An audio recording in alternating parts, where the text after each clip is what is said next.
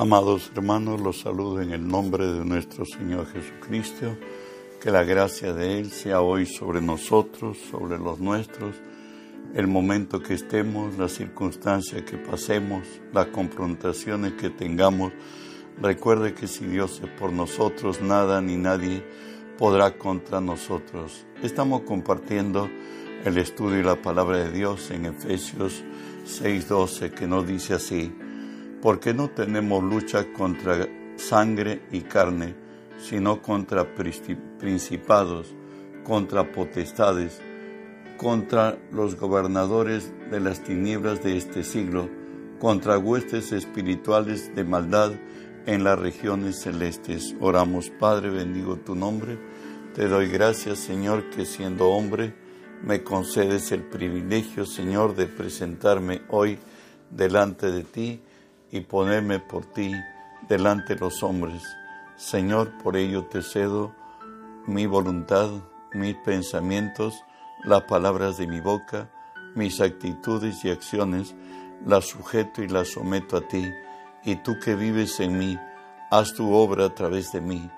Por tu nombre Jesús tomo autoridad sobre toda fuerza del reino del mal que se haya filtrado, Señor, en este lugar Oh lugar donde esta señal alcance, Señor, en tu nombre los ordeno que se aparten de nosotros, que huyan de nosotros en el nombre de Jesús. Y en el nombre de Jesús, Dios Espíritu Santo, bienvenido eres Dios. Hoy unge mis labios con tu poder, pon tus palabras en mi boca, unge los oídos de mis hermanos, tu palabra se quede en nosotros. Háblanos, buen Dios, en el nombre de Jesús. Estamos estudiando la serie que he titulado Somos confrontados. Ahora veremos eh, que somos confrontados con nuestro pasado.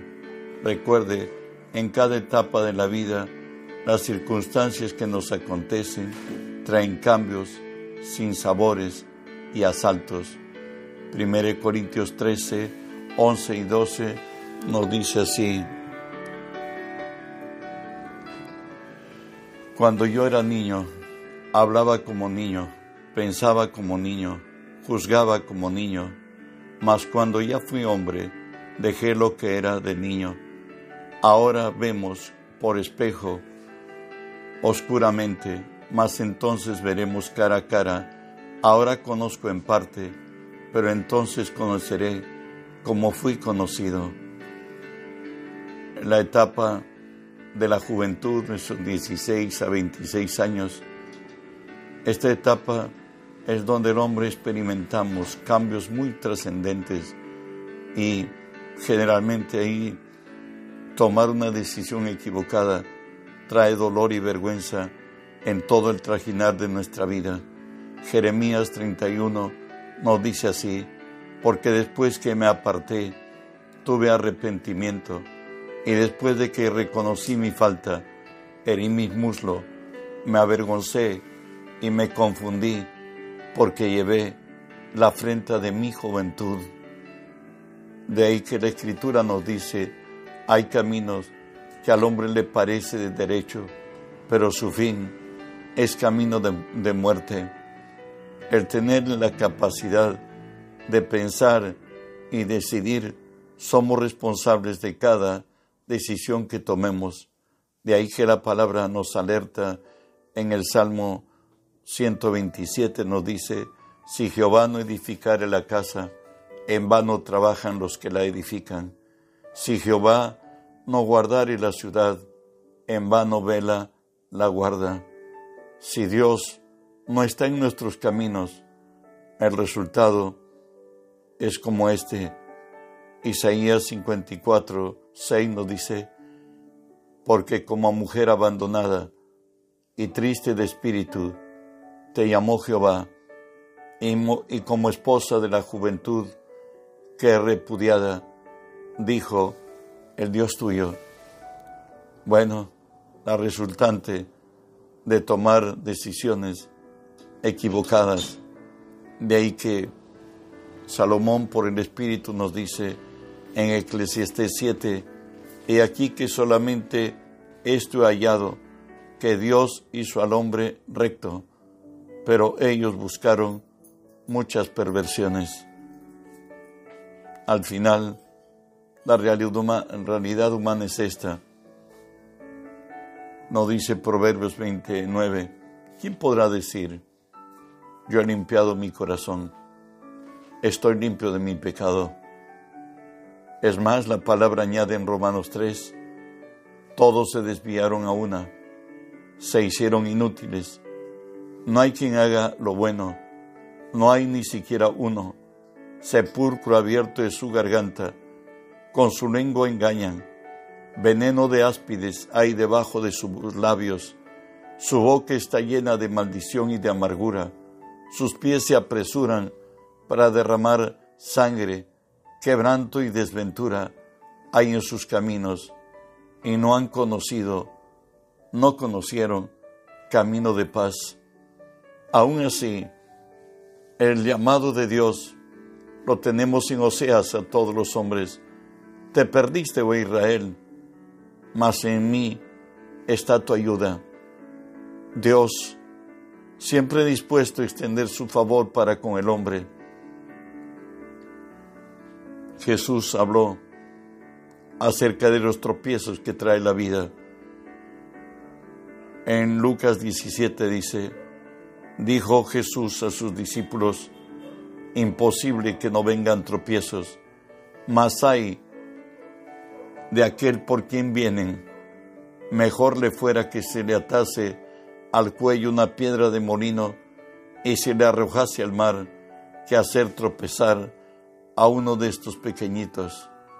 Recuerde que es imposible que vengan tropiezos. El convivir humano es bastante difícil, diría yo, pues en el círculo más íntimo, donde debe haber amor, comprensión, favor, es donde nuestros sentimientos son mayormente afectados.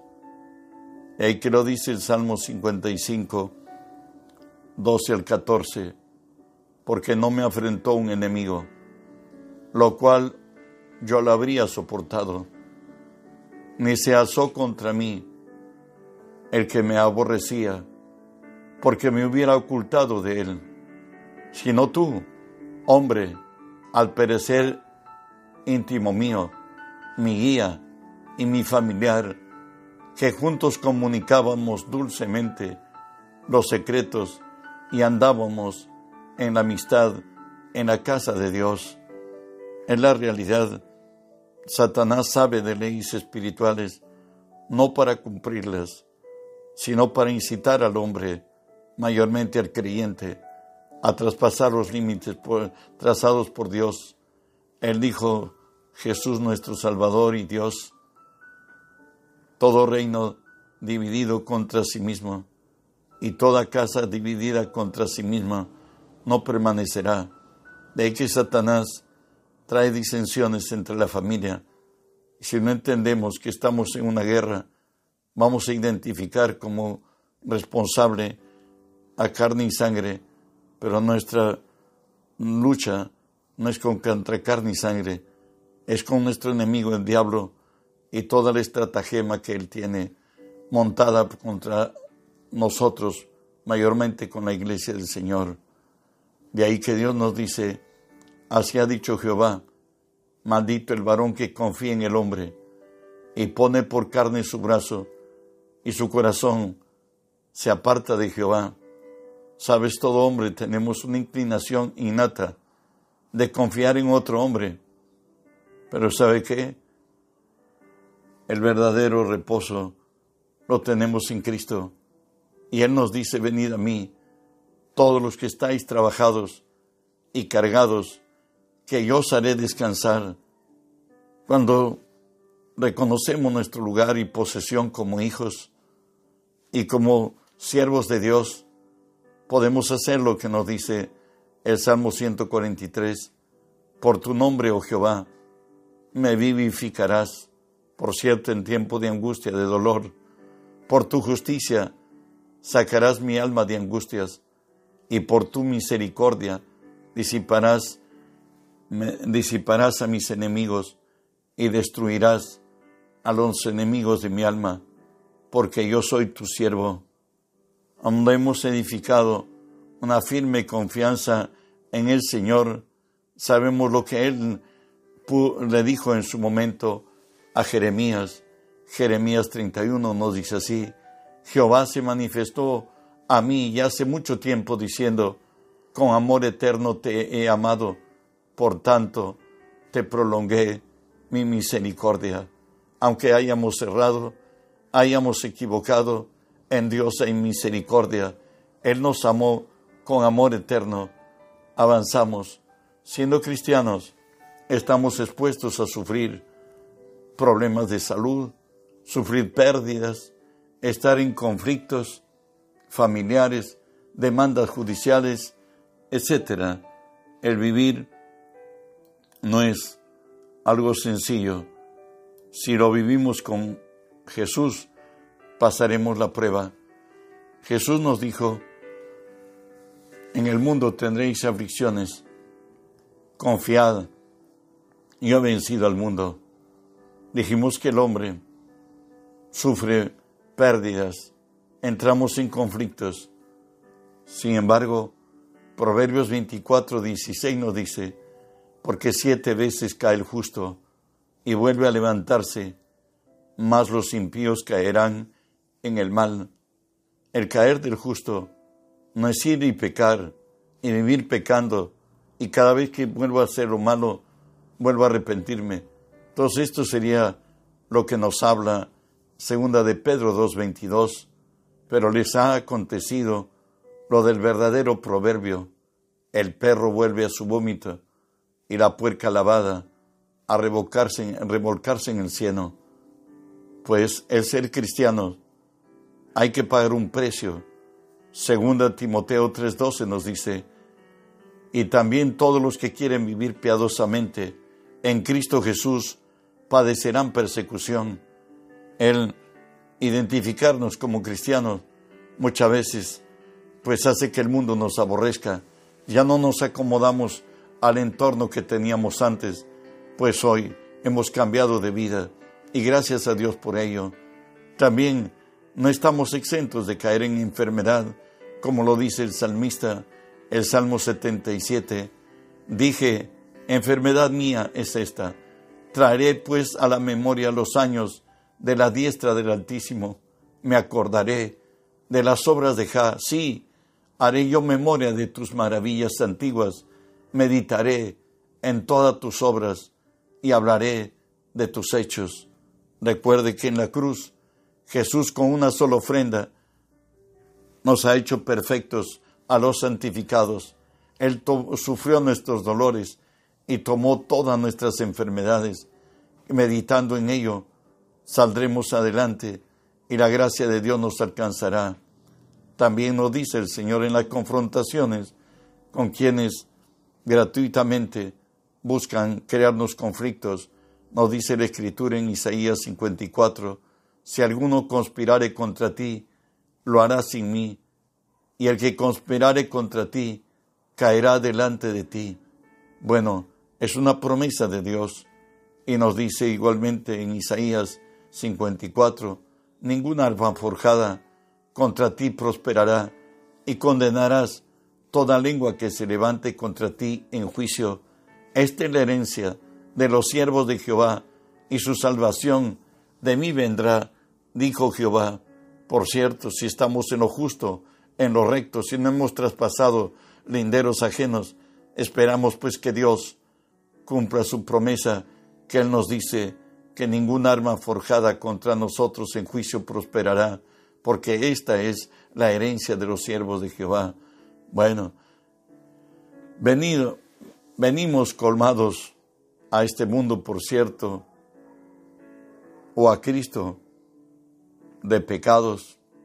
Llegamos con traumas, con complejos y frustraciones, llenos de resentimiento, odio, amargura. Otros traen consigo adicciones de alcohol, las drogas, el sexo. También quienes cometieron delitos, otros farmacodependientes rechazados ultrajados, segregados, mutilados del cuerpo y del alma.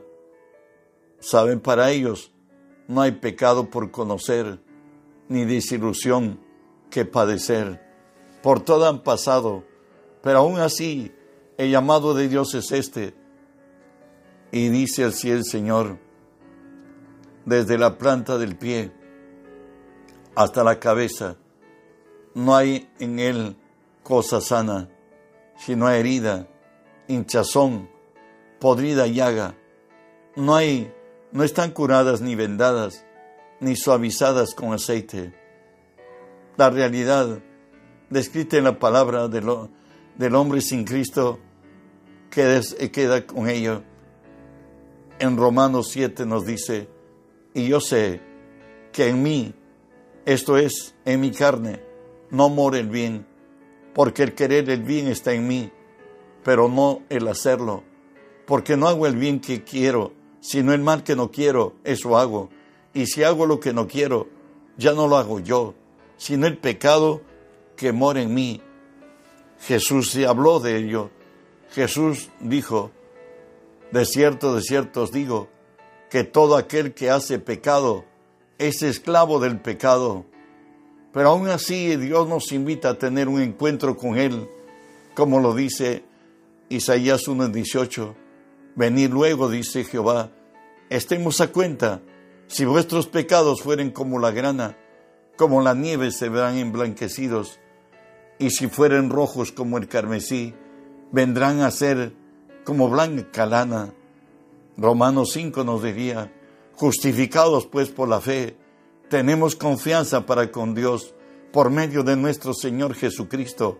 Solo cuando hay un verdadero arrepentimiento, hay una liberación total de nuestra conciencia de pecado y nuestra posición delante de nuestro Dios.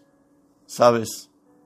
El legado del pecado, lo que nos sucedió en el pasado, a los alcanzados por Jesús, al ser alcanzados por Él en su gracia, hemos venido, hemos sido lavados, justificados y santificados por la obra perfecta de Jesús en la cruz, como lo describe 1 Corintios 6, 9 al 11.